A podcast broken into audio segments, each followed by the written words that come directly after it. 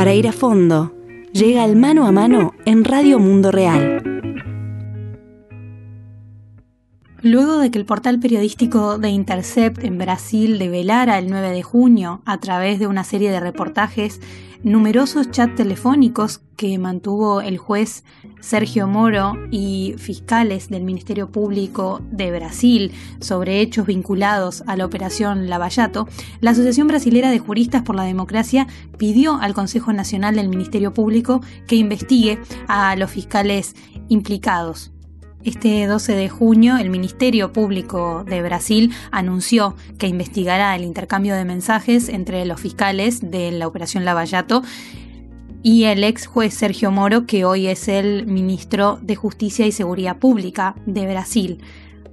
Recordemos que por esta causa, el expresidente Luis Ignacio Lula da Silva fue condenado a nueve años de prisión por corrupción y blanqueo las comunicaciones que fueron develadas por los reportajes de Intercept entre Sergio Moro y el jefe de fiscales del Tandalañol demuestran las intenciones políticas de juzgar y condenar a Lula da Silva para sacarlo de la campaña electoral durante el año pasado, en la que el exmandatario era el candidato favorito. En Radio Mundo Real vamos a analizar las repercusiones de la filtración de estos mensajes en Brasil y el futuro también de Lula da Silva. Estamos en comunicación con la abogada Carol Proner, integrante de la Asociación Brasilera de Juristas por la Democracia. Carol, buenos días. ¿Qué nos muestran estos, estos chats telefónicos que ha mantenido el juez Sergio Moro con, con, los fiscales, en particular con el, con el jefe de los fiscales? ¿Qué, ¿Qué nos están evidenciando? Sí, lo más, lo más grave es que los diálogos que han sido divulgados eh, por una fuente anónima hasta el momento sugieren que el juez Moro orientaba de forma clandestina los trabajos de la acusación, lo que obviamente es una violación de, de cualquier principio de imparcialidad en cualquier país del mundo y es en, está en contra también de la constitución brasileña. O sea, eh, el magistrado está obligado a ser magistrado imparcial y el hecho de que haya colaborado, las informaciones demuestran una, un conluyo, una conexión eh, entre el Ministerio Público y la, la Fiscalía y el juez para aconsejar, para sugerir, para crear eh, un, un, fundamento procesual, los tiempos, la forma de adquirir una, una, un testigo, una, una, digamos, era como si el juez y el acusador fuera al mismo tiempo, estuvieran al mismo tiempo del mismo lado del proceso. Una violación, por tanto, al derecho procesal eh, en cualquier, en cualquier eh, tradición jurídica. Sí, claro. Y además demostrar que no había imparcialidad y también que cuando se produce este intercambio de mensajes es en el marco ¿no? de, la investigación por la operación Lavallato y previo a la campaña electoral también donde Lula da Silva aparecía como el candidato favorito, ¿no?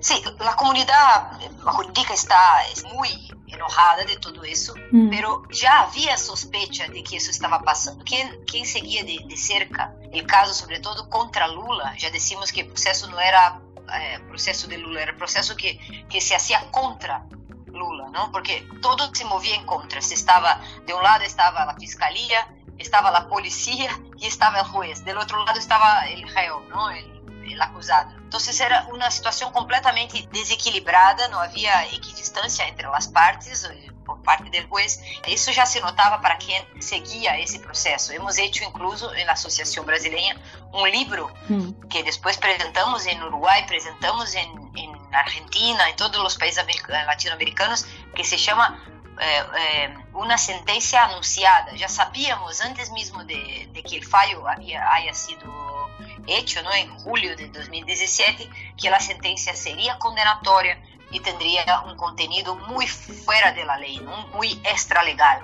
Entonces lo, lo, que tenemos es una situación dramática, las pruebas cada vez son más, eh, más eh, evidentes, parece que hay mucha cosa que, que no ha salido todavía, y se está, eh, estamos conscientes ahora que los procesos contra Lula siempre habían sido abusivos e mediáticos, tempos urgentes de processo, prisão antecipada, sem respeito à presunção da inocência, negativa de direitos civis e políticos. Não sei se se acordam, incluso de uma decisão obrigatória de las Unidas. Todo ha sido negado. Né? Uhum. Toda a possibilidade de defesa de Lula. Cientos de juristas han denunciado. Né? as Las pruebas han sido eh, puestas en cuestión, todo eso, y ahora tenemos la verdad, tenemos la comprobación que no ha sido, es importante decir que los, los jueces, el, los jueces no, el juez Moro, pero hay otras personas del Poder Judicial que están involucradas, todavía no sabemos cuántas, mm. ¿no? y los fiscales citados no han negado el contenido del de lo que ha sido divulgado. Han negado el contexto, han dicho que el contexto no está bien, pero no han negado el contenido.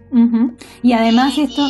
Sí, no, y esto forma parte de también algo que, señalaban desde la Asociación de Juristas eh, eh, en esto de caracterizar en Brasil, pero también en otros países de la región, una tendencia hacia la politización de la justicia y la judicialización de la política, ¿no? Sem dúvida, decíamos, utilizamos a expressão guerra jurídica para, porque creemos, creemos de verdade que isso não é algo eh, específico de Brasil, isso vai mais allá, está ocorrendo também em, Argentina claramente contra o kirchnerismo, está acontecendo em Equador contra o correísmo, eh, está está acontecendo contra os progressismos eh, os progressismos latino-americanos. Uma vez eu tentei explicar isso em uma rueda partidária que havia gente de Frente Amplo, por exemplo, em Uruguai, e mm. a princípio não estava claro. Havia uma suspeita por parte das esquerdas, não? de que isso era uma mala forma de enfrentar a questão, porque finalmente, por supuesto, a esquerda tem que ter compromissos com a transparência, não com a não corrupção. Mas mm. Pero decíamos então que algo malo muito raro estava passando e que não era uma questão de combater a corrupção, sino cómo se estaba haciendo y con qué objetivos. ¿no? Entonces la gran traición de este proceso es una traición de la, de la digamos, de la eh, buena fe, decimos, de la, de la el sentido de, de, hacerlo bien que tenía el pueblo brasileño al apoyar una mega operación de combate a la corrupción, que finalmente no, no era para eso, ¿no? Era una operación destinada a ¿no? destruir eh, fuerzas políticas y, y también una, una forma eh, muy importante ¿no? de eh, eh, implicar, implicar la, imagen de empresas nacionales y estatales de Brasil para crear una crisis económicas jamás vistas. ¿no? Entonces, decimos, en Brasil esa trama compleja, perversa, que ha secuestrado la autonomía y la independencia del Poder Judicial, comprometió el destino político de Brasil desde el 2016, si, si, salimos desde el impeachment de Dilma, quizás incluso antes, ¿no? que no sabemos todavía, quizás salgan las, las relaciones con los medios, mm. con otras agencias internacionales, ¿no? una relación que decimos promiscua entre fiscales, agencias públicas y privadas de otros países, como es el caso de Estados Unidos, para a construção de de, de, de, corrupção, de assunção de corrupção, de responsabilidade por parte das empresas brasileiras. Uhum. Esses acordos também agora se vão descobrindo que são que são ilegais.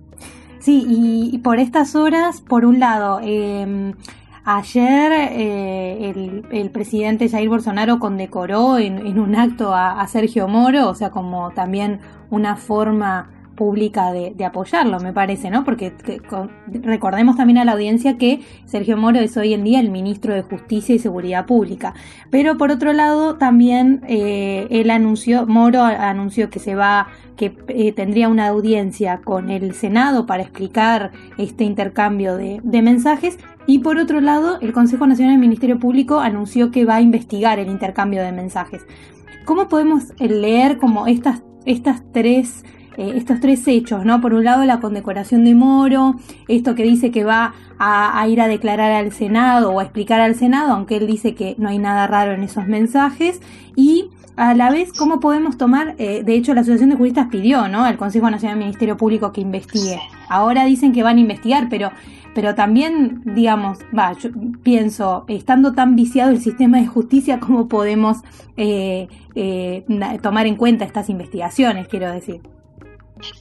Claro, sí, sí, y has dicho muy bien, hay que observar todas las instituciones y poderes que están alrededor de, de, de, Moro en este momento. Has, has, mencionado el Poder Ejecutivo, el Poder Legislativo y los órganos de controladoría del, del Poder Judicial, en este caso el, poder, el, sistema judicial, en este caso el Consejo Nacional del Ministerio Público, mm. que ha dicho sí que hay que investigar Dallagnol y sus, eh, otro, sus otros miembros de esta operación de Curitiba, ¿no? la Lava Jato de Curitiba. Sí. Estes, eh, estes integrantes de la Lava Jato já estão muito implicados com processos ilegais de, de contratos internacionais, já estão muito, eh, eh, digamos, eh, com mala, mala fama, decimos. Uhum. Não? Já há muitos órgãos eh, brasileiros que os veem como pessoas que han hecho algo que não podiam nascer. E de hecho han tratado, han hecho tratados com a estatal brasileira para criar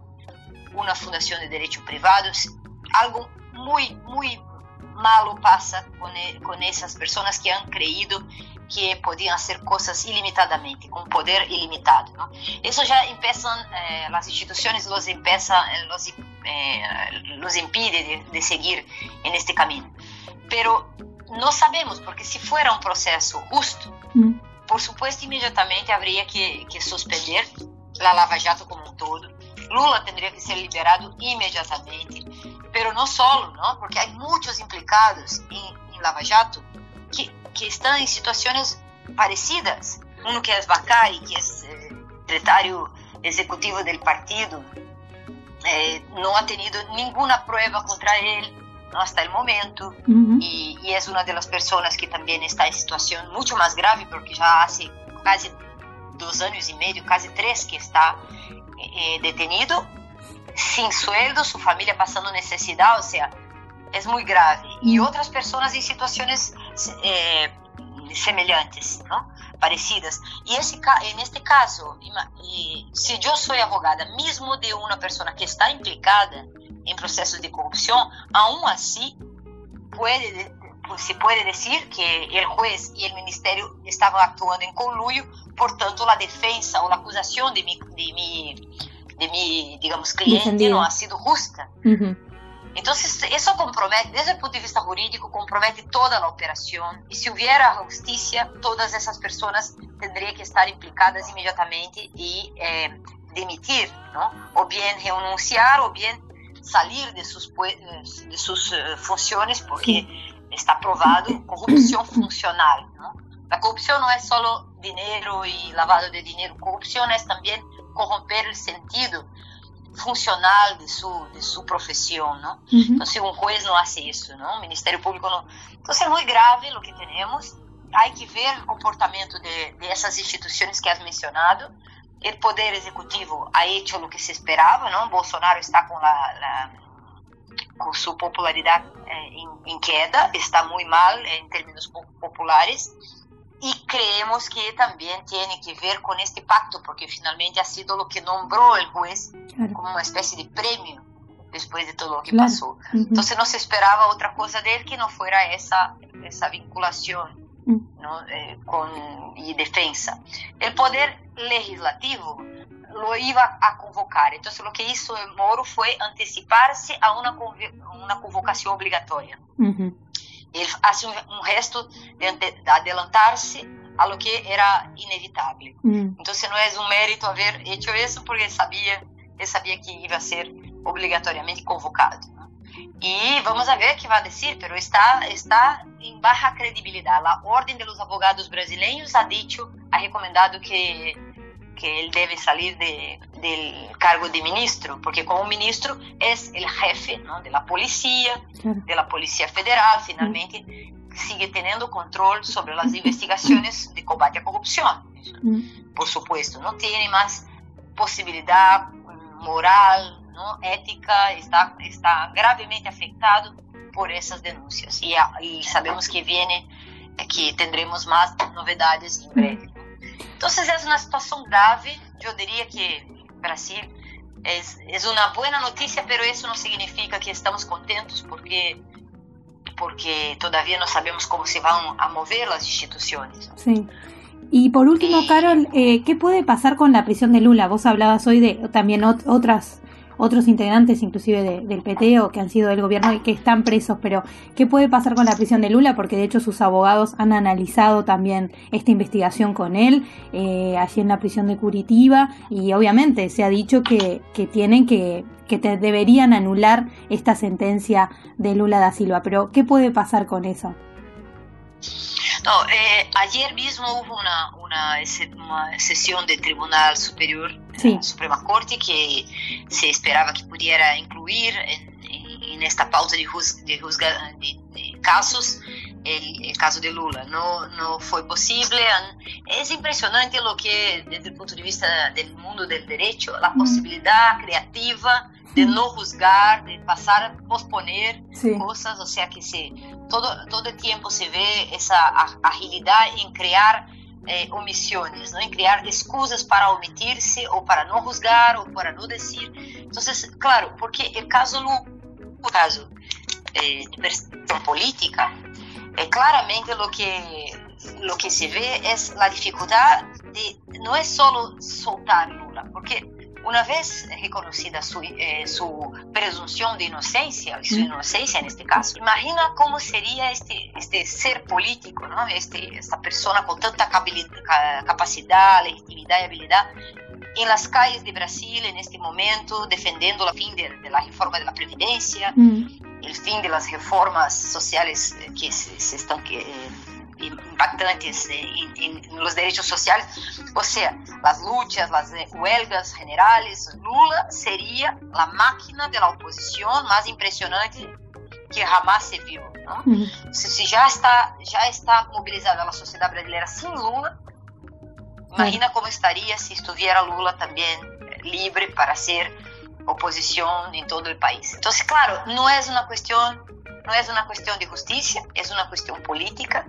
La salida de Lula también significa eh, eh, un cuestionamiento incluso sobre las elecciones, porque eh, el comprometimiento de esta operación finalmente ha, ha hecho con que eh, las elecciones de 2018 han sido fraudadas, ¿no? La persona no debería estar detenida.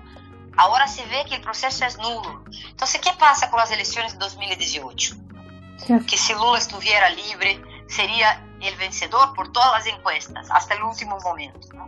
Entonces, esa, esa crisis de legitimidad de, de, Bolsonaro se va a ampliar, por supuesto.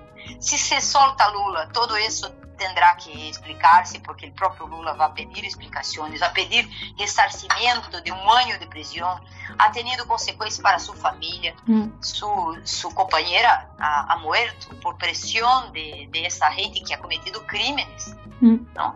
No, es solo, no es solo la cuestión del proceso Lula actualmente. ¿Quién va a responsabilizarse por la invasión de su departamento, ¿no? aquella forma tan violenta de conducción coercitiva para, para crear el ambiente ¿no? de la prensa contra Lula? Y que han entrado en su casa, han llevado sus ordenadores, incluso del pequeño, del nieto, han quebrado una puerta, han buscado dinero por debajo de la cama, han creado una situación cinematográfica con el fin de destrozar su imagen. Es muy grave lo que pasa en Brasil. Es importante ser seguido por todos en América Latina porque es un tipo muy dramático de lawfare.